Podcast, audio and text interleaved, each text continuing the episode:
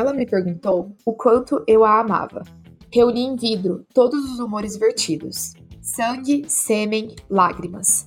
Amo você, tantos rios. Como aquele amor virou dor? Ninguém sabia explicar, mas respeitavam a tristeza dessa alquimia. O destino não aceita zombarias. Existe um certo milagre nos encontros. Não é tolo dizer que o amor é sagrado. Poderíamos passar o episódio inteiro citando as frases tão magníficas que Tudo é Rio, da Carla Madeira, nos apresentou. Mas decidimos nos debruçar em cada detalhe da obra em um tipo de episódio diferente aqui no Bibliotecando. Hoje, vamos falar exclusivamente sobre esse livro arrebatador. Vai ser um papo aprofundado, com spoilers a partir de um certo momento. Mas não se preocupe, a gente vai te avisar. Eu sou a Duda Nogueira, jornalista e leitora que colocou Tudo é Rio no top 5 leituras da vida. Eu sou a Carol Soares, também jornalista e leitora, que resistiu um pouquinho no começo, mas que logo se entregou à genialidade que é Carla Madeira.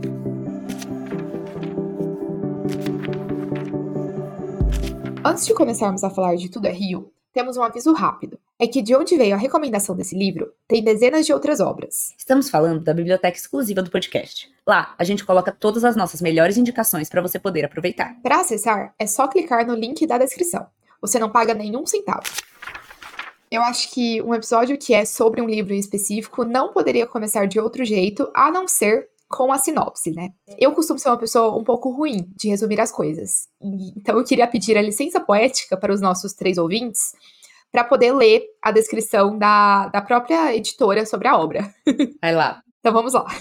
O romance narra a história do casal Dalva e Venâncio, que tem a vida transformada após uma perda trágica, e de Lucy, a prostituta mais depravada e cobiçada da cidade, que entra no caminho deles, formando um triângulo amoroso. Me perguntaram uma vez sobre o que era Tudo é Rio, e falando sobre sinopses e sobre spoilers e tal. E daí eu falei assim: ah, são duas histórias de duas mulheres que se cruzam. A Dalva, que é uma dona de casa, mãe de família e tal, e a Lucy, que é uma prostituta. E a história delas vai se cruzar, de certa forma, por conta de um acontecimento trágico. É tudo que eu posso te dizer. Porque se eu te disser mais, eu vou estar te dando um spoiler muito grande e que vai estragar sua experiência. E eu acho importante falar isso porque, como a Duda falou, é um livro que tem uma reviravolta, e é tipo uma reviravolta no começo, não é uma reviravolta tipo, nossa, grande plot twist sexto sentido, mas é uma reviravolta no começo que pode ser, sei lá, às vezes a Carla Madeira não considera um spoiler, não sei, mas eu considero um spoiler. Uhum. E que pode porque me surpreendeu quando eu tava lendo, assim, era uma, uma coisa que quando aconteceu eu fiz, ah, meu Deus, o que que está acontecendo aqui? Sim. E que pode né, mudar um pouco a perspectiva de como a pessoa chega no livro. Sim. Inclusive, sobre essa cena que você ficou, né? É, eu também fiquei. Eu acho que é impossível a gente não ficar. E eu tenho uma curiosidade muito interessante sobre ela, que é que a própria Carla Madeira fez isso. Ela ficou chocada, tipo, ao escrever. Maravilhosa. Isso fez com que ela interrompesse a escrita do livro durante 15 anos. Então, ela começou. Anos? 15 anos. Caraca. Então, ela começou a escrever esse livro. Tudo é Rio é o livro de estreia dela. Mas aí, quando ela se deparou com essa cena, e quando ela escreveu essa cena, ela ficou paralisada. E aí, passou 15 anos sem tocar no livro. Então, acho que essa é a magnitude do acontecimento, sabe? É uma Uhum. coisa que Sim. não dá pra escapar. É muito, muito impactante mesmo. É isso que você falou agora e você até me recomendou, inclusive, o episódio do Bom Dia Óbvios com a Carla Madeira. Eu ouvi, é muito bom, inclusive. e ela fala uma coisa que me lembrou, podemos riscar o bingo, o George Martin. Ele fala que existem dois tipos de escritores. Uhum. Que tem o escritor arquiteto e o escritor jardineiro. O escritor arquiteto planeja tudo que ele vai fazer. Ele tem um caderninho, ele, ele sei lá, planeja os personagens, ele planeja pra onde que a história vai, ele escreve capítulo 1, vai acontecer bi, bi, bi, bi, bi, blá, blá, blá. capítulo 2, e por aí vai. Uhum. O escritor jardineiro, ele tem sementes e ele sabe que aquela semente vai dar uma macieira. É isso. Mas ele vai plantar a semente. Agora, tipo, se a macieira vai ter o tronco torto, se a macieira vai ter, sei lá, levemente tons de rosa. O caminho que vai ser pra nascer uma maçã, ele não sabe exatamente qual é. Ele sabe qual é o caminho final, porque é ele que tá escrevendo a história. E ele diz que ele é um escritor jardineiro. Então, tipo assim, ele sabe a história que ele quer contar. Mas ele não sabe os mínimos intrínsecos detalhes. Isso me lembrou o que a Carla Madeira fala no Bom Dia Óbvios. Que ela fala assim, tipo, ela conhece os personagens dela. Uhum. Mas ela não, não planeja tudo que eles fazem. Ela não tem um caderninho que planeja o que, que a Dalva vai fazer, o que a Venâncio vai fazer, o que a Lucy vai fazer. Então, tipo, ela conhece eles como, como se fossem pessoas. E ela deixa eles agirem. E isso me pegou muito na construção dos personagens do livro. Já, a gente já, já entrei na, comentando o livro. Uhum. Mas isso me pegou muito, porque eles parecem realmente pessoas, em suas imperfeições, assim. Então, realmente dá para acreditar que aquelas pessoas existem, porque não tá um negócio super arquitetado e as coisas acontecem e você fala, tipo, nossa, lógico que aconteceu isso dessa forma. Claro, né? Muito planejado. Não, tipo, a história vai acontecendo como um rio. Sim, olha a referência. assim, eu confesso que a maioria dos livros que eu leio tem esses personagens um pouco estereotípicos, então que às vezes a pessoa faz tal coisa e você fica tipo, não, é exatamente isso que eu estava esperando que ela fizesse. Uhum. E eu não quero colocar aqui num lugar de julgamento e tal, mas realmente, esse é um trunfo muito grande da, dos personagens da Carla Madeira, porque eles são personagens muito críveis, assim, e principalmente numa realidade brasileira, sabe? Uhum. Para quem já leu ou for ler Through the Rio, vai perceber que ela não situa um espaço temporal, assim, então ela não fala em que ano a história aconteceu, e ela não fala em que cidade, em que estado aquilo ocorreu. Você sabe que é uma época antes da internet, então você sabe que é uma época com mais dificuldades tecnológicas, vamos dizer assim, uhum. mas, tipo, não tem um lugar exato. Só que ao mesmo tempo, tipo, se você é brasileiro e você tá lendo, você sente aquela sabe, aquela brasilidade na história. Sim. É quase como ver uma novela antiga da Globo. Nossa, sim. Eu acho que, assim, eu não sei até que ponto o livro foi traduzido para outros idiomas, não cheguei a pegar essa informação, mas eu acho que tem coisas ali que é o, o tipo de narrativa que só sendo brasileiro você pega, sabe? Sim, com certeza. É tipo puteiro, a tia católica, o tio, uhum. é, a família tradicional, a mãe da Dalva, que tá casada não sei quantos anos lá com o pai, é, não tem uma educação formal, mas a gente vê ali que ela consegue dobrar ele. Aquilo, aquilo ali é muito brasileiro, muito. Sim. São personagens que você conhece, que quando você tá lendo, você fala, nossa, essa pessoa é o fulano de tal, meu conhecido. Essa pessoa é minha mãe, essa pessoa é meu tio. Então, é realmente, é, chega a ser um pouco assustador. Sim. E eu acho que, além disso dos personagens, que para mim é um dos pontos principais da obra, tem uma outra coisa muito fascinante em Toda Rio, que assim, ele é um livro muito viciante. Eu não sei para você, Carol, mas tipo, eu li muito, muito rápido assim.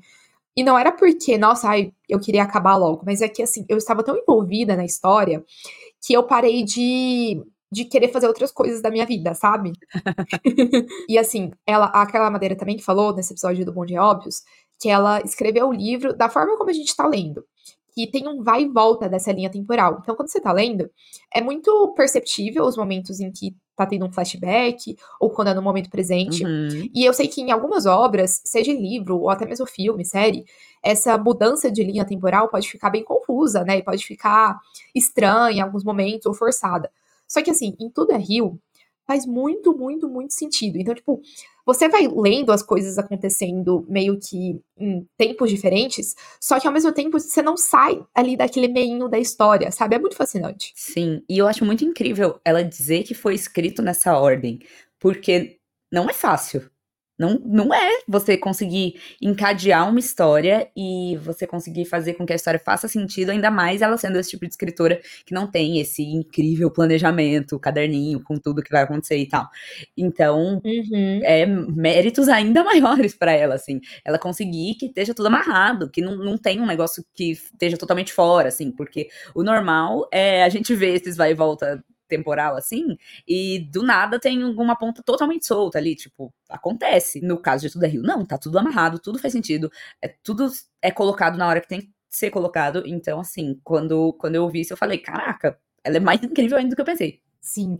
E ainda nessa história de coisas de Tudo é Rio que me encantaram, eu acho que de longe, assim, eu sim, eu gostei muito dos personagens, sim, eu gosto da forma como a narrativa foi construída e o fato de que ela me dá um, uma sensação de brasilidade, por mais que não esteja explicitado um lugar, uhum. mas de longe, de longe, a coisa que mais me encantou e que mais me fez ficar fascinada mesmo com a Carla Madeira é a linguagem de Tudo é Rio. Toda vez que eu vou falar sobre esse livro com alguém, e seja, às vezes a pessoa já leu, e aí ela tem algumas críticas ao enredo, e ao final do livro. E assim, eu entendo, tipo, eu valido as críticas, mas é que para mim Tudo é Rio, ele me pegou tão mais pela linguagem, pela forma como as coisas simples são ditas, porque assim, conforme você vai lendo, você vai perceber que não é uma história megalomaníaca, que não é uma história de fantasia, que não é uma história absurda que nunca aconteceu com ninguém nunca, sabe? Uhum. Inclusive acontece muito. Exato. É uma história cotidiana, praticamente. E assim, eu tenho essa tendência de gostar muito de histórias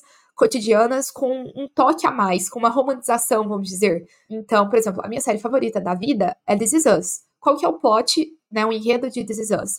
É uma série sobre uma família. E aí, Tudo é Rio é uma história, assim, de um triângulo amoroso, vamos falar de maneira bem simplória aqui, um triângulo amoroso que tem um, casal ali casado juntos há anos e uma prostituta. Só que, assim, o jeito que a Carla Madeira escreve e o jeito que ela descreve as coisas e os sentimentos Cara, é tão magnífico. Eu acho que eu nunca li nada igual na minha vida. É, ela tem uma prosa muito poética, né? Uma coisa visceral, assim. É que eu ficava pensando assim, como é possível alguém conseguir colocar isso em palavras, sabe? Sim. Porque, no final das contas, são sentimentos. Ela tá descrevendo sentimentos. Ela tá descrevendo o que é dor, ela tá descrevendo o que é luto, ela tá descrevendo o que é amor, ela tá descrevendo o que é raiva, o que é vingança, o que é tesão, o que. São sentimentos na verdade, o livro trata sobre sentimentos. Ele usa esses personagens para tratar sobre esses sentimentos humanos. E ela consegue colocar em palavras esses sentimentos. Eu acho isso muito incrível. É realmente muito. Eu não, tenho, eu não tenho palavras. Ela tem, eu não. Exato. No caso. E assim, é, eu já falei em outras ocasiões aqui no podcast que eu não sou uma pessoa fã de poesia. Eu não tenho. Não tenho apreço. Assim, não é que eu não tenho apreço. Eu não tenho. não tenho hábito de ler poesia. E é um gênero que eu já tentei ler e que não se encaixa muito no, no meu estilo. Só que, assim, essa prosa poética me cativou muito. Então, eu acho que, assim, é uma prosa muito difícil ser escrita. Eu não tô querendo aqui fazer nenhum tipo de juízo de valor, até porque eu não escrevi um livro. Então, assim, eu tenho zero local de fala. É... Duda com seus 50 livros escritos. Exato. Eu, Stephen King, enfim. é, mas assim, pensando por alto, eu acho que é muito mais fácil você escrever uma história megalomaníaca que você inventa um tanto de coisa que não existe e, e, e vai e vai criando universos e etc. Do que você, tipo, descrever a, o cotidiano de uma maneira tão, tão profunda e tão poética, como a gente falou aqui, sabe? Esses sentimentos e tal. E a gente até começou o episódio, né, com várias frases que são muito arrebatadoras, assim. E tem uma que eu gosto muito, assim, do tipo, eu li a primeira vez e aí eu, tipo, não consegui pegar meu marca-texto rápido o suficiente. Porque, assim, gente, eu queria muito tatuar na minha mente, assim, sabe? eu acho que, de certa maneira, ler a Carla Madeira me remeter um pouco a, tipo, escutar a Taylor Swift e pensar. Sim, nossa, sim. Eu, eu queria é? fazer uma referência enquanto eu tava falando aqui agora, porque me lembrou You Are in Love. Porque ela fala, você, a Taylor, no caso, você entende agora porque que eles perderam a cabeça e usaram as guerras, e porque eu passei a minha vida toda tentando colocar em palavras. E, tipo, a Carla Madeira coloca em palavras. Sim, sim. Não, é, é tipo, magnífico, assim, a sensação de tipo, cara, você tá descrevendo exatamente o que eu queria falar e eu não sabia como. É Enfim, queria só citar mais essa frase porque ela realmente me pegou muito, assim. E fala muito desses sentimentos, que é basicamente: a dor, a gente sabe o que é. Tem lugar e intensidade que cabem na ciência. A raiva, o medo, o ódio entortam a cara com um jeito provável de se manifestar. Mas e o amor? O que é senão um monte de gostar? Gostar de falar, gostar de tocar, gostar de cheirar, gostar de ouvir, gostar de olhar. Gostar de se abandonar no outro.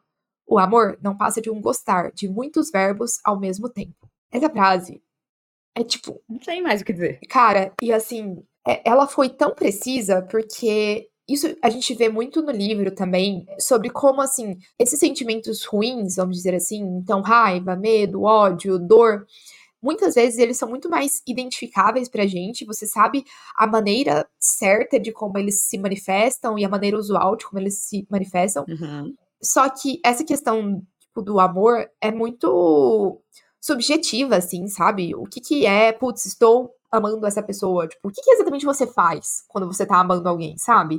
E eu acho que ela colocar esse gostar de estar junto, vários gostares ao mesmo tempo, foi muito preciso, assim, eu gostei muito. Eu acho que já que a gente tá falando de linguagem, uma outra coisa que ela traz muito sobre linguagem é o jeito que ela descreve sexo. Uhum. Que é uma coisa que ela falou no Bom Dia Óbvios também, e ela faz cenas de sexo explícitas. Então, bem explícitas, ela, ela descreve ali o que tá rolando. Não só na, é, na cena, principalmente nas cenas da Lucy, mas não só.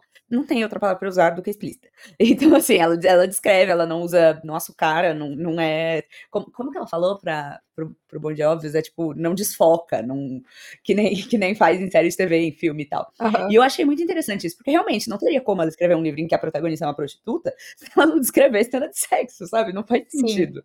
Sim. Realmente. E ela descreve tão bem. E eu lembro que eu li é, Tudo é Rio logo depois de ler É Assim Que Acaba.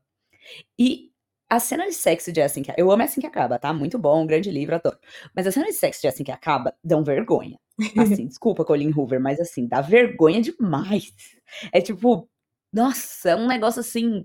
Fanfic. Juvenil, mal feito, fanficado. É, é tipo. Ai, eu lembro que eu tava lendo uma vez no laboratório, esperando me chamar para fazer um exame de sangue. E eu pensando, meu Deus, será que as pessoas sabem que eu tô lendo isso? Que nervoso. Será que, será que esse senhor do meu lado sabe que eu tô lendo essa cena? Tomara que ele não pense que eu tô lendo essa cena porque eu tô com vergonha.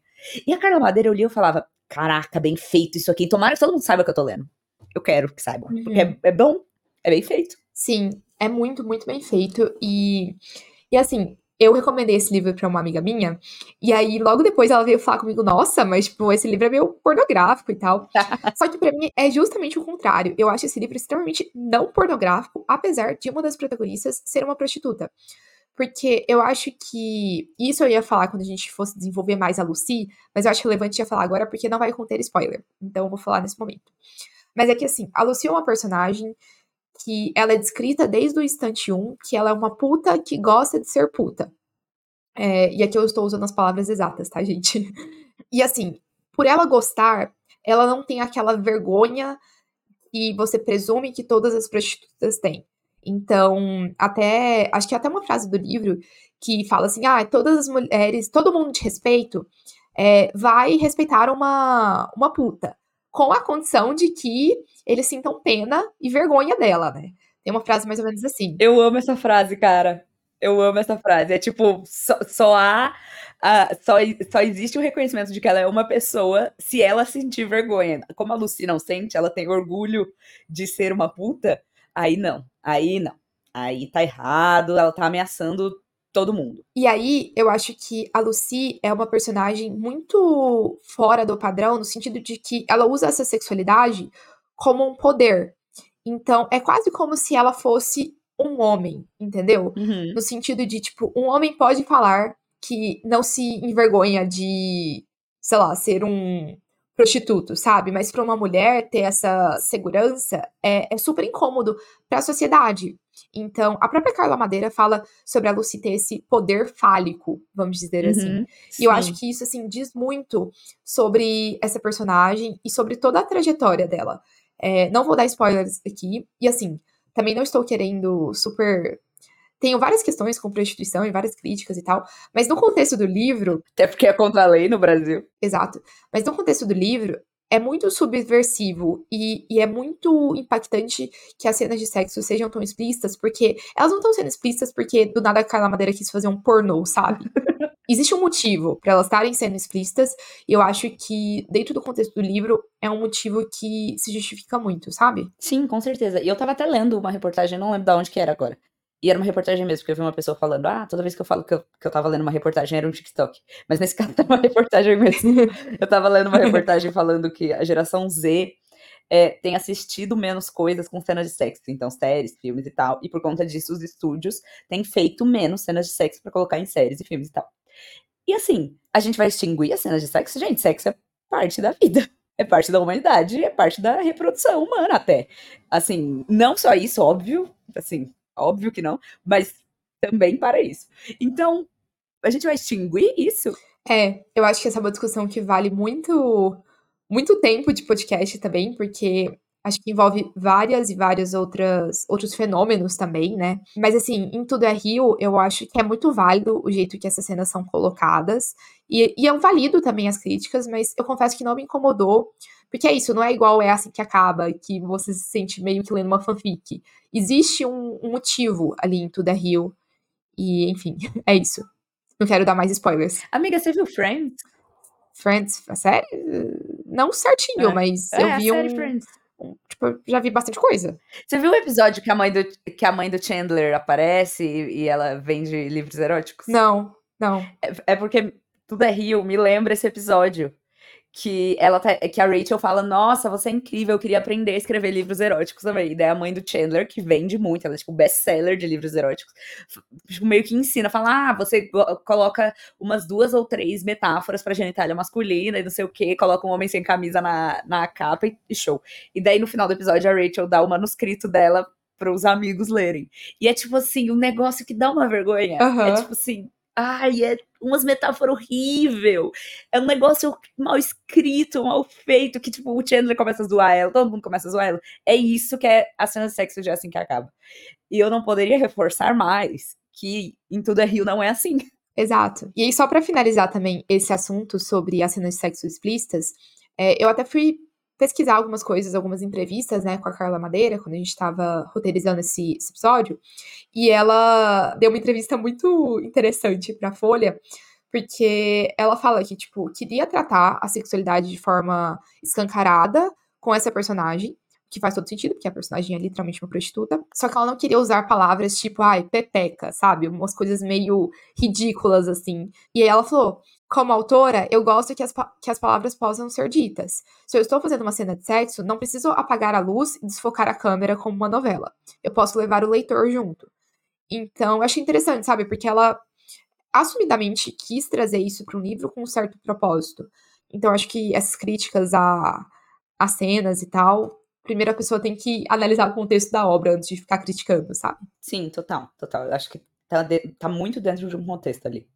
Mas para a gente continuar falando sobre críticas e mais a fundo, eu acho que a gente pode entrar na parte com spoilers. Sim. Então, se você não leu Tudo é Rio, por favor, corra para ler e depois vem escutar o resto desse episódio. E agora vamos falar com quem leu a obra.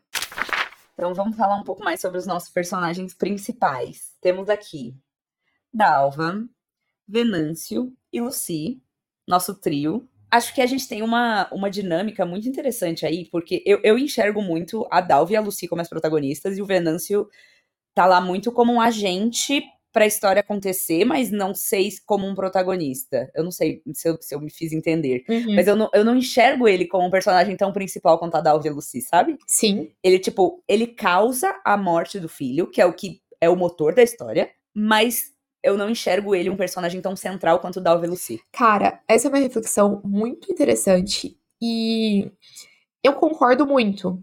Eu confesso que lendo o livro, eu não parei para ter essa percepção, mas conforme a gente foi conversando sobre ele aqui, e eu fui revisitando também, e até por saber mais sobre a Carla Madeira e saber que ela é uma escritora mulher que sempre coloca mulheres como protagonistas, eu concordo muito.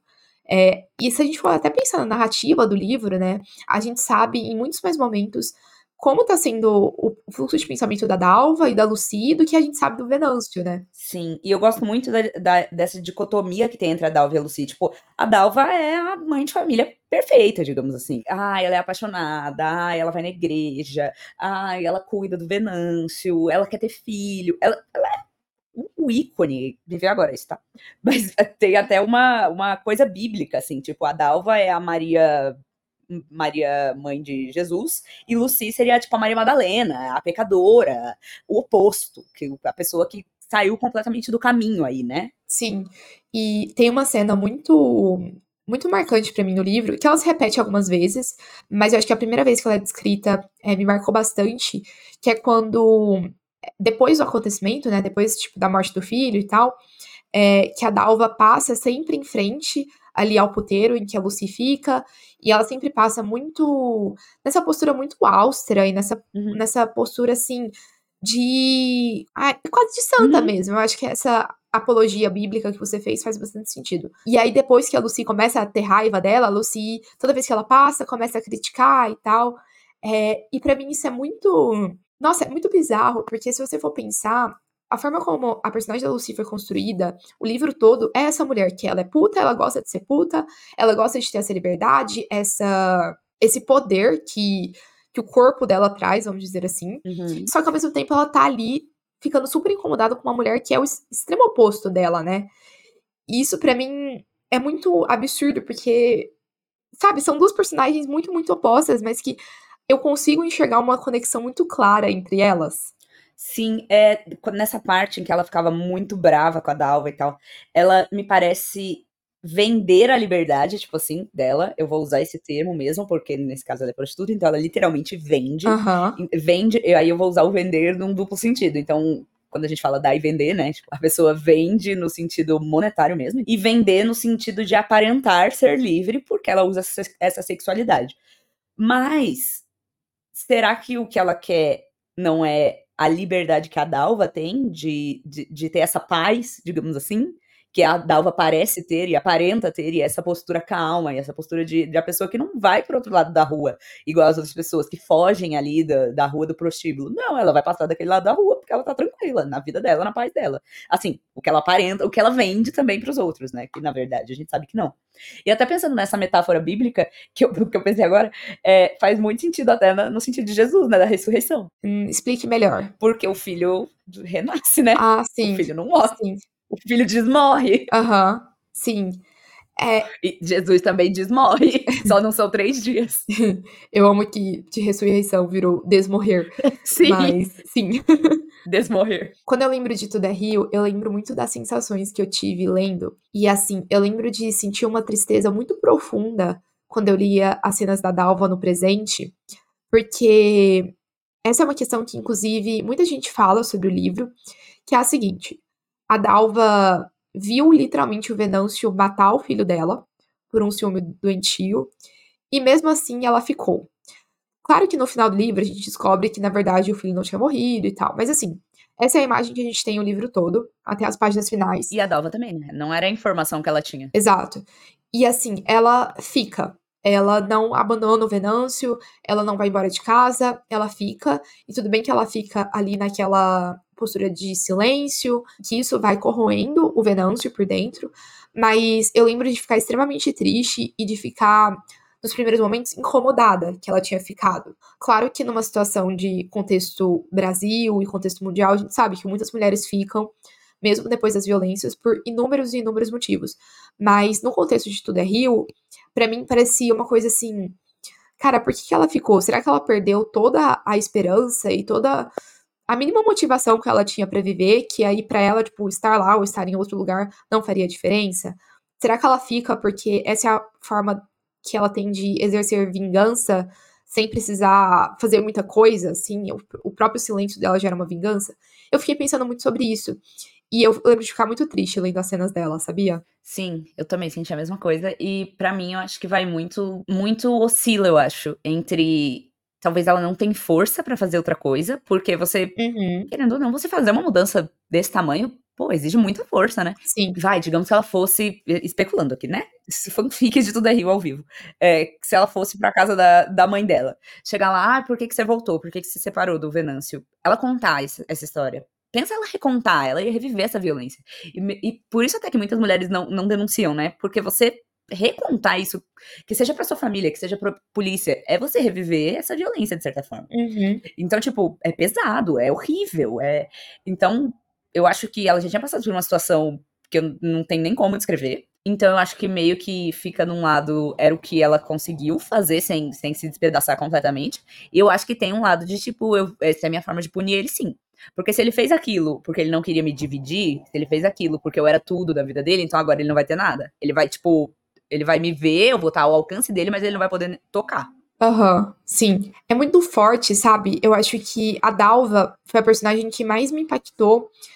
Porque, cara, o que ela viveu e, tipo, a dicotomia entre o que ela viveu antes com o Venâncio e, e a gente lê a história dele se apaixonando, a gente lê aquilo e, e, fica assim completamente encantada e mexida mesmo com aquela história, até porque, como a gente falou mais no início do episódio, a linguagem poética da Carla Madeira é muito impactante. E aí, depois de você ler tudo aquilo, aí você vai ler sobre toda aquela violência e sobre toda aquela dor e luto tão intensos. Então, essa dicotomia me impactou muito, sabe? E eu acho que nem ao final da história, quando a gente sabe que o filho tá vivo, nem aquilo conseguiu me tirar esse peso, sabe? E ao mesmo tempo, ali, para mim, a história da Lucy também é uma história de dor, só que é uma dor manifestada de um outro jeito. E por que, que eu falo que é uma história de dor? Eu pego ali principalmente a infância barra adolescência dela e esse processo dela de falar, ah, eu quero ser puta. Tipo, não era exatamente eu quero ser puta, né? Eu quero ter poder. E aí, nas condições dela, isso foi o que ela encontrou. Mas para mim, é tão, tão, tão triste quando ela conta sobre ali a tia, que meio que não se importava muito com ela.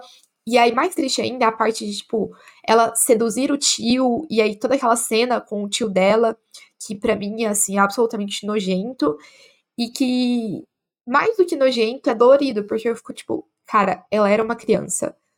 Ela perdeu os pais, e, tipo, olha o que ela se tornou, sabe? Olha o que, que esse ambiente fez com ela, e olha o que, esse homem nojento fez com ela, tipo, no fim, ninguém nunca tratou ela como família. A tia não tratou porque desprezava ela, não a considerava legítima, e o tio não respeitou porque ele literalmente tratou ela como uma prostituta, sabe?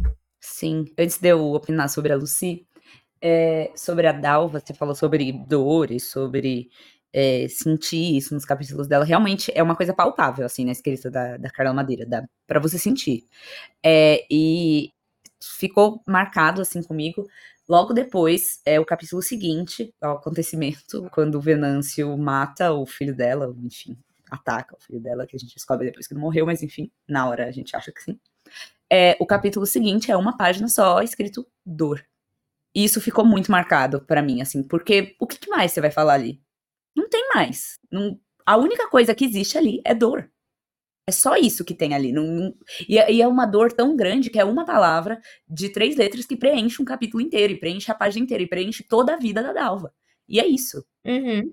Sim. Então, é, é muito forte isso. Eu achei muito forte a Carla Madeira usar só uma palavra para colocar no capítulo. Eu achei realmente muito forte.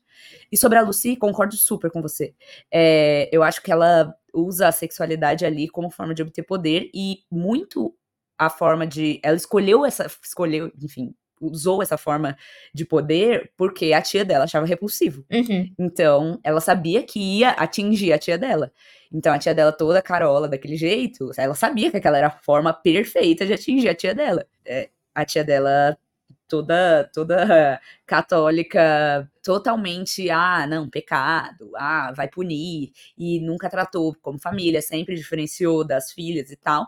Então, usar a sexualidade como forma de obter poder em cima da tia, inclusive, era a forma perfeita de se vingar dela. Sim, sim. E até mais cedo no episódio que eu falei sobre existir um certo motivo para essas cenas de, de sexo explícitas, eu acho que aquele processo em que a Carla Madeira vai contando essa trajetória da Lucy até ela se tornar essa grande prostituta da cidade, essa mulher tão cobiçada, sabe conforme ela vai contando que Primeiro, ah, ela foi dar em cima do, sei lá, do farmacêutico.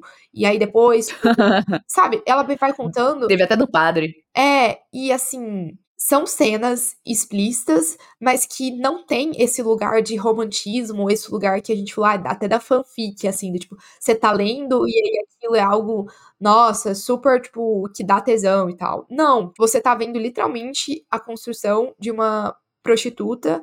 E eu acho que, especialmente se você é mulher, essas cenas doem ainda mais quando você pensa sobre elas. Porque, enfim, eu não quero me estender aqui sobre questões com prostituição e tal, mas assim, é muito dolorido também, sabe? A Luciana é uma personagem incômoda em muitos sentidos, e, e não é porque ela se orgulha da profissão, sabe? É porque talvez a profissão dela nem deveria existir, sabe? E gente, essas cenas que você citou, inclusive, elas vão escalando, né? Sim. Então, ela percebe que ela recebe atenção dos homens. E aí ela vai e tenta seduzir o farmacêutico. E aí depois ela vai e fala: Não, consegui, então eu vou seduzir o padre. E aí, então, agora eu vou seduzir 10 homens ao mesmo tempo. Então vai escalando. Então a gente vai vendo essa construção e essa construção de ambiente, como essa personagem chega até hoje. Então, realmente, não é uma coisa que acontece num vácuo. Mas já que a gente falou da tia dela, eu não queria perder esse gancho pra gente falar da espiritualidade aí. Uhum. Porque a espiritualidade aí, é, no livro, é encarada de duas formas muito diferentes. Uhum. Pela tia da Lucy, que é uma espiritualidade punição, regra, e Deus é, Antigo Testamento que aniquilou Sodoma e Gomorra.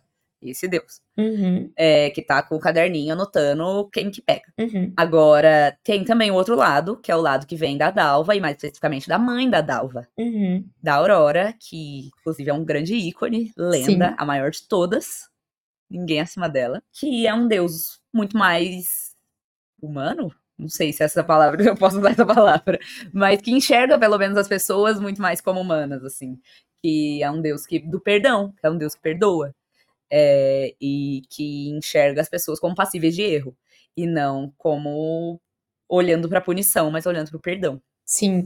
É, a Aurora, realmente, eu acho que é uma das personagens mais incríveis que eu já li. E é bem marcante mesmo essa, essa dicotomia novamente com espiritualidade. E assim, a gente também percebe que a Aurora é esse deus de acolhimento e esse deus de, tipo, igual você falou, sabe? Muito mais humano. Enquanto o deus ali da tia da Lucy é um deus muito mais de julgamento, que faz com que a própria tia, né, seja tão rígida e tão não humana com a própria sobrinha, sabe? E eu acho que uma das melhores frases do livro vem da Aurora, né?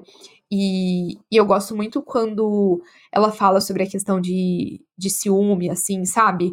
Quando depois daquele primeiro ataque de ciúme do Venâncio, quando ele, se eu não me engano, ele ataca, não lembro se é um primo ou se é tipo um amigo de vizinho, Um assim, né? amigo, É, um amigo da família. é, logo depois desse primeiro ataque, que aí a Aurora, tipo, ela tem uma sensibilidade quase de espírito mesmo, né? Que ela já foi percebendo sobre, to sobre todas essas questões dele com ciúme, e aí que ela conversa com ele, né? Quando ela vai falar, eu acho que é uma das cenas mais marcantes, assim, principalmente porque quando você lê essa cena, você já sabe o que aconteceu antes, né? Uhum. Você, então, é um flashback dolorido e ao mesmo tempo faz muito sentido porque você vê a construção toda, né, da, daquele ciúme que levou a uma tragédia tão grande. Eu gosto muito da personagem. Sim, demais, assim. E, e dá pra ver que ela é aquela esposa também padrão, digamos assim, né? Não, é- não é uma mulher, nossa, hiper independente, que tem emprego e estudou e faculdade, sei lá. Mas dá pra ver que ela exerce o poder da maneira dela, assim, e ela tem muita sabedoria, apesar de aparentemente não ter, sei lá, muito estudo formal e tal. Ela é uma pessoa que tem muita sabedoria da vida mesmo, ela sabe muito, e ela, ela é uma pessoa muito paciente, ela é uma pessoa muito, sei lá, espiritual mesmo, ela é uma personagem incrível. Realmente, grande Aurora. E aí eu acho que confirmando a sua teoria de que existem duas protagonistas e o Venâncio é só um motor dessa história, a gente quase não falou sobre ele, então acho que vale uns 30 segundos. Zoeira. Mas assim, eu acho que é um personagem que não poderia ser de outra forma. Ele me dá muita raiva, e ele me dá muita raiva tanto na forma como ele age com a Dalva, quanto na forma como ele age com a Lucy, é, depois que ela tem essa paixão por ele, assim. Então, o fato dele ignorá-la. É que, assim, uma coisa que me irrita muito é que ele vai ainda, tipo, lá no, no prostíbulo e tal, e ele se envolve com outras mulheres, mas com a Lucy em si ele não quer nada. Então, me irrita porque ele tava querendo, tipo, meio que canalizar essa dor e se envolvendo com outras mulheres. Então, eu acho que isso é um mecanismo de defesa, sei lá, muito. Ai, que eu não gosto, assim. Não gosto do fato de que ele tentou canalizar a dor dele, porque eu acho que ele merecia sentir toda a dor o tempo todo, porque foi ele que fez a coisa ruim. Mas aí ele fica com essa sensação de superioridade em relação a Lucy. Uhum. Tipo, ai, você não, e aí tem todo um jogo de poder novamente, em que a Lucy não tem o poder. E aí, novamente, é o Venâncio que tem o poder, e isso me irrita, Uhum. sabe? Eu gosto muito de construção de personagens masculinos em que a gente vê eles se esfarelando, digamos assim. Não significa que eu gosto do Venâncio, tá? Não gosto, óbvio. Aham, aham. Mas eu gosto muito quando a gente vê o personagem, tipo assim, no auge, digamos assim, não necessariamente nessa ordem, Aham. mas a gente vê ele se desfazendo. E, de novo, eu vou citar aqui o Martin, kkk. Aham. Porque eu gosto de citar ele, porque eu acho ele um autor incrível, enfim. E a gente tem isso nas Crônicas de Gelo e Fogo, com o Robert, o rei Robert. A gente começa as Crônicas de Gelo e Fogo e Game of Thrones, enfim, com um rei no trono, que é o Robert, e a gente já começa com ele meio zoadaço, assim. Ele, tipo, sei lá, só, só bebe, só faz piada nada a ver. Que rei é esse? Só que o povo fala, tipo, nossa, ele no passado era da hora, lutava bem, era mó bonitão e tal. Só Uhum. que você lendo agora, você fala, tipo, não, vocês estão errados. E daí começa a ter histórias, começa a ter flashbacks de como ele foi se esfarelando Uhum. e por que isso aconteceu. E eu adoro esse tipo de história. E é a mesma coisa que aconteceu com o Venâncio. Tipo, começa com ele já, né, basicamente o, o ato em que ele se destrói. E daí a gente vê ele no auge. Então a gente vê como ele era incrível, maravilhoso e romântico, e ai, o amor da vida, e não sei o quê.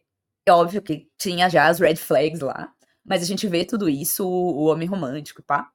E a gente vê como vai se desfazendo e como ele vai se despedaçando na frente dos nossos olhos. Eu adoro essas histórias, porque a gente vê depois que só sobrou a casca, que não tem nada dentro e que a pessoa tá completamente desesperada e que eu amo, eu amo esse tipo de história, eu amo esse tipo de personagem e eu amo ver o que que acontece com esse tipo de personagem meio vazio assim depois, sabe? Uhum. Que tipo, o propósito da vida dele se foi. No caso do- tanto do Robert quanto do Venâncio, era a mulher da vida dele. Uhum. E o que, que ele faz agora? No Robert, ela morreu. No Venâncio, ele fez uma coisa horrível pra ela que não tem perdão. E agora? O que, que, que esse homem despedaçado faz agora, sabe? Uhum. Esse homem que tinha tudo e que, como homem, em posição masculina, numa sociedade patriarcal, em ambos os casos, tem tudo e é pra ter tudo. E no caso do Robert ainda era rei, então foi coroado. Ele literalmente tem tudo. O que, que, ele faz agora se ele tem tudo e não tem nada? Uhum. Então eu gosto muito de- desse tipo de história e desse tipo de construção de personagem. Por isso que eu acho a história do Venâncio muito interessante. Eu acho muito interessante ver esse desespero dele e não porque eu sou masoquista. Sim, mas eu acho que pra mim esse é o trunfo ali da Carla Madeira quando a gente fala do Venâncio, porque eu acho que ela construiu duas personagens femininas muito, muito marcantes e muito fortes. É, e o Venâncio, tipo, ele tem esse papel meio que secundário, mas ao mesmo tempo, tipo, não é chato ler as coisas dele. Exato. É, causa muitos sentimentos, então causa essa questão, tipo, de raiva que eu falei inicialmente, causa essa sensação de. Eu diria que. Eu não sei se alívio é a palavra certa, mas, tipo, tem um pouco, sim, desse alívio de você saber que ele também tá sofrendo. E, assim, nos chame de masoquista se quiser, mas é que depois do que ele fez, tipo, eu acho que não existe outra. Né, outra expressão. E eu acho que tem até um pouco. A gente sente pena dele. Eu senti pena dele, honestamente. Mas não pena no sentido de, ô, tadinho, vem aqui, vamos apagar tudo que ele. Mas pena no sentido de, tipo, de diminuir ele. De tipo, nossa, eu sinto pena de você. Sabe quando você diminui a Sim. pessoa? Sim, É um desprezo. Isso. Isso. Tipo, você é tão pequeno. Tipo, é isso. sim. É um desprezo, né? É aquela, aquela pena por E desprezo. o tanto de É. desespero, você vê que ele, ele é puro desespero. Sim. Então, tipo, eu acho muito interessante o quão complexo é esse personagem. Porque é isso. A vida dele acabou. Ele literalmente destruiu a vida dele. E agora? Sim. E eu quero fa- fazer um parênteses muito grande aqui, mas aqui tipo, foi impossível pra mim não fazer essa associação. Até porque a gente já fez anteriormente no episódio, que é o seguinte. A gente falou sobre como a Taylor Swift nos lembra. A Carla Madeira, na verdade, nos lembra a Taylor Swift em alguns sentidos, né? O ícone. E aí, pra mim, essa sensação de pena por desprezo é o que eu sinto do, do Scooter Brown, entendeu? Já. Que Uhum. foi o cara que roubou as músicas da Taylor da autoria dela. Então, tipo, cara, você é tão pequeno e você é tão Uhum. um nada, sabe? Então, enfim, só quis fazer um parênteses grande. É tão insignificante. Tipo. Sim. aham. E aí, eu acho que vale a pena a gente dedicar um, um tempo pra falar do final do livro. Porque eu acho que é um final que, na minha cabeça, é, ele é muito mais centrado na Dalva e no Venâncio do que na Lucia. Assim, que a Lucia tem, tem ali um final, mas, tipo, o que pode ser mais incômodo nesse final é justamente esse perdão ou não do Venâncio. Porque, eu não sei você, mas, tipo, eu passei o livro todo com a consciência de que eu não acho que ele merecia perdão. E aí, no final do livro, muitas pessoas têm essa crítica de que, nossa, ela perdoou ele e tal. Só que aí a Carla Madeira mesmo já falou sobre isso. Na verdade, não foi um perdão de, tipo, perdoei o Venâncio. Mas a, a, a Dalva meio que precisava perdoar ali pra ela poder seguir em frente, né? Ela até fala assim, ah, ela precisava, isso foi numa entrevista pro UOL. Ela precisava perdoar pra sair da paralisia e permitir que o rio continue seu movimento. E, e eu li bastante assim, quando eu li esse final, nesse sentido. Eu não senti que a Dalva perdoou. Sim. Eu não senti que ela perdoou o Venâncio também. Tipo, ai, perdoei, feliz para sempre. Você é meu marido de novo. Olha como estamos apaixonados. Uhum, Eu não acho que isso aconteceu. Eu acho que foi um final aberto, inclusive. uhum. Eu tô citando óbvios de novo porque eu ouvi, tipo, hoje. Me ajudou a relembrar várias coisas. Mas ela fala lá, inclusive, que é um final aberto e tal. E que ela quis deixar um final aberto justamente por isso. Ela, não- ela não quis entrar nesses detalhes e tal. E eu acho que foi muito inteligente da parte dela. Sim. Porque normalmente é, é- é comum acontecer final aberto que você fala, tipo, nossa, perdi meu tempo aqui, né? Aham. Eu acho que aconte acontece. Tipo, você vê o filme, sei lá, lê o livro e no final, tipo, não- sei lá, pra que, que eu li isso aqui se não tem nada no final? Mas eu não acho que é isso que ela faz. Eu acho que ela deixa um final aberto porque, sei lá, a vida é um grande final aberto, Uhum. a menos que você morra. Sim. E eu acho que, assim, eu queria até ler, inclusive, que é uma coisa que ela fez no Óbvios, mas não- a gente não tem a Carla Madeira aqui hoje, então, infelizmente, como está convidada, é, mas eu queria ler o final, Sim. porque eu queria usar uma, eu queria citar o que ela falou lá no Bom Dia Óbvios, porque eu acho importante para a gente falar desse final, então eu vou pedir licença para Carla Madeira e para Duda e para os nossos três ouvintes, para eu ler o último parágrafo. Leia. Vamos lá. Estavam diante de um caminho alagado. Sob a superfície da água, não era possível ver nada que não fosse o céu azul. Ainda assim, o próximo passo trazia a possibilidade dos abismos. Mas alguma música já se podia ouvir. Vicente respirava. Em pouco tempo, João saberia rir fazendo barulho. O vestido florido resistiria a longas caminhadas. Os bordados contariam suas histórias. A Aurora viria de tempos em tempos amanhecer com eles. Dalva e Venâncio poderiam sentir o gosto e o gozo um do outro. O caminho alagado trazia a promessa dos corpos úmidos. Deus estava de volta. E aí, por que, que eu quis ler? Sim, ela fala, Dalva e Venâncio sentiriam o gosto e o gozo um do outro e tal. Tem essa questão aí dos dois juntos de novo e tal. Mas eu não acho que é um ponto muito definitivo, primeiro ponto. E segundo ponto, que eu acho que ela, tra- é que ela uma coisa que ela citou no Bom Dia Óbvios, é uma coisa que eu pensei aqui também, que ela traz muito mais um ponto de esperança do que um ponto de felizes para sempre. Uhum. De tipo, nossa, tudo foi apagado, o nosso passado foi apagado, eu te perdoo, parabéns, você se regenerou. Eu não acho que é isso que ela faz aqui. Uhum. Eu acho que esse caminho alagado, Deus estava de volta, eu acho que é tipo assim, existe uma possibilidade aqui. Uhum. Existe uma esperança aqui. E eu achei uma coisa que ela falou muito legal, que ela, antes eles estavam num- numa seca, num caminho seco, que ela enxerga seca como morte. E o rio pra ela, e a água pra ela, a água é vida. A água é possibilidade, a água é esperança. Por isso que ela coloca aqui, caminho alagado, por isso tudo é rio. Uhum. Isso eu achei muito bonito, e por isso que eu quis ler, e por isso que eu quis citar também.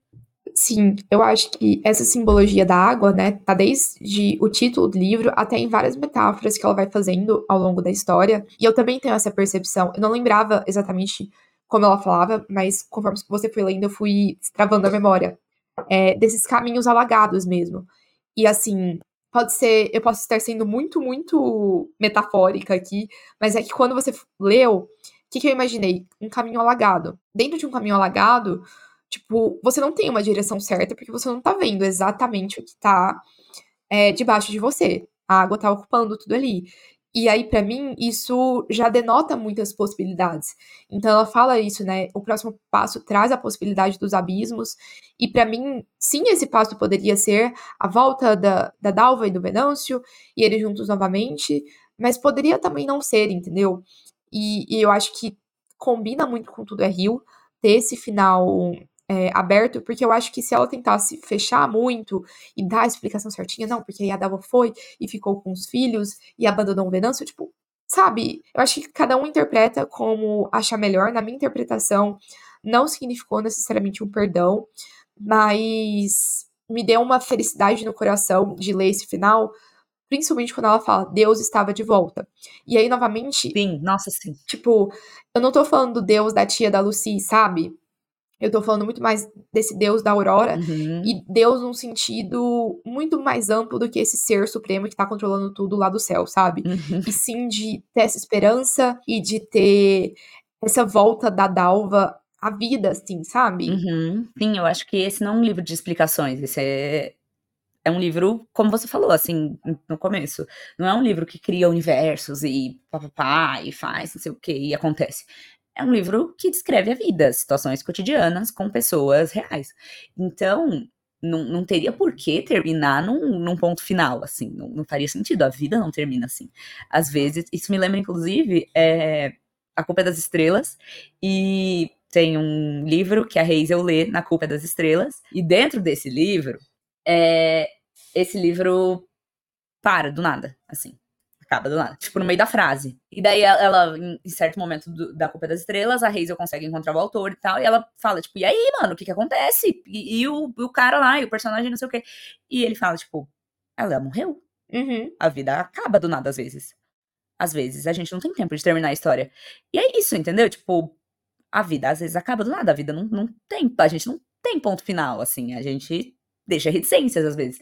E eu achei muito bonita a forma que ela trouxe, tipo, foi a Dalva que voltou à vida aqui. Não, não interessa o Venâncio, basicamente. Ele, ele é o personagem secundário, igual a gente estabeleceu aqui, basicamente. Uhum, é, o, o, perdão, o perdão que ela oferece a ele é muito mais uma misericórdia do que qualquer coisa. Tipo, ela, ela volta à vida. Mas, tipo assim, ela tá fazendo isso por ele? Eu não acho que, que tá. Exatamente. Até porque, como eu falei, eu acho que é um perdão que ela tinha que dar para que ela não ficasse revivendo essa agressão todos os dias, né? Exatamente. né? Então é aquela coisa que você tem que deixar ir. Eu acho que, usando as mesmas metáforas da Carla Madeira, você tem que deixar a água levar. Exato. Porque senão você vai ficar se afogando nisso, tipo, eternamente, assim. Exatamente. Enfim, eu acho que é um final muito muito próprio para um livro como esse. Eu não esperava que um livro como esse tivesse toda um, uma finalização certinha e um ponto final tão explícito. E assim, cara, eu terminei e eu fiquei, eu preciso tipo ler a lista de supermercado da Carla Madeira. É isso, já que estamos referenciando John Green. Nossa, depois eu li A Natureza da Mordida e ainda me falta ler Véspera. No momento que estamos gravando esse episódio, eu ainda não li Véspera. é, mas eu acho que é uma leitura que me cativou muito e assim, é um livro que eu com certeza quero reler. E eu acho que é um daqueles livros que cada vez que você relê, uhum. você enxerga novas coisas, você vê de uma maneira diferente, sabe? Isso pra mim é muito rico. Sim, eu falei até na intro, né, que eu demorei um pouquinho para pegar no tranco, digamos assim, na leitura e tal. É, eu tinha saído de um livro relativamente bem diferente, assim, que é o É Assim Que Acaba, que é uma narrativa bem normal, assim, o, o que brilha ali não é assim que acaba, não, não é o jeito que a Colin Hoover escreve, digamos assim, é, é outro tipo de, de, proposta. Então, eu demorei até que pra pegar no tranco e tal, eu tava gostando da proposta, mas assim, eu tava, tá, mas pra onde que esse livro vai me levar? Qual que é, qual que é o enredo aqui? Não, não tô vendo enredo, eu tava, tava sentindo falta disso. E daí eu entendi que a proposta era outra, que a ideia era outra, e daí que ela me pegou, e daí que eu me deixei levar já que a gente tá usando a metáfora do rio. E eu não li nenhum outro ainda, mas quero muito, porque realmente incrível e eu quero reler também. Fiquei com vontade de reler quando eu tava ouvindo o Bom Dia Óbvios e pensando para esse episódio e lendo mais sobre. Sim, total. Bom, então pro index de hoje, a gente queria muito falar um livro que você provavelmente vai gostar se você gostou de Tudo é Rio. O livro que eu queria indicar também é de um autor brasileiro, que chama-se Dia 1, do Tiago Camelo. É um livro que eu li em 2023 e que fala sobre família, basicamente, e é narrado na perspectiva de um irmão depois de que o outro irmão dele se suicidou. Eita! É um livro pesado, muito triste, mas ao mesmo tempo que trata esses sentimentos de forma muito poética, assim. Não é uma linguagem tão poética quanto a da Carla Madeira, mas me lembrou muito essa sensação. Vale bastante a pena, assim, é um livro bem bom se você estiver no estado mental adequado, porque, enfim, tem muitos gatilhos e tal, trata de suicídio, mas é ótimo. Boa. Bom, o meu é Terra Sonâmbula, do Mia Couto. Livro, leitura obrigatória do vestibular, nessa época, mas é muito bom. Eu adoro esse livro. Ele tem uma prosa bem poética também, então acho que tem a ver nesse sentido. E ele tem um tema bem pesado também, só que aí no caso é a guerra civil em Moçambique. Uhum. Ele junta dois personagens inusitados, digamos assim, é um menino que sofreu amnésia e ele quer reencontrar os pais dele e é um velhinho bem sábio, assim, bem que sabe muito do mundo e da vida e tal, e que vai tentar ajudar a resgatar a história desse menino, mas aí tentando ensinar sobre o mundo para ele. Uhum. E dessa forma a gente aprende sobre a guerra civil de Moçambique. E com esse encontro entre eles. E é muito bonito como o Couto descreve essa situação que é tão triste, que é tão, que é tão horrível e tal, do país dele, que, assim, eu li no ensino médio, então, óbvio que eu não sabia, sei lá, não sabia nada de Moçambique, uhum. não sabia nada da Guerra Civil de, de Moçambique. Então, foi, foi bem impactante para mim, assim, e o livro é muito bem escrito e tem essa prosa mais poética. Boa. Eu acho que é isso. Então, se vocês gostaram desse tipo de episódio falando sobre um livro específico, comenta com a gente qual outro livro vocês queriam que a gente falasse sobre. E até daqui 15 dias. Até. Peraí que a motinha de sempre tá passando, né? Que ela não deixa de passar nunca. É, de Henrique de Ferraz passando numa moto. Isso, passa, meu filho. E vai com calma. Calma do mundo. Nem tenho compromisso sangue, sêmen, lágrimas. Amo você, tantos rios. Tem um ônibus parado aqui na frente. Essa frase não é da Carla Madeira. Nossa, agora ele está gemendo aqui na frente. Tem que esperar abrir o farol, galera.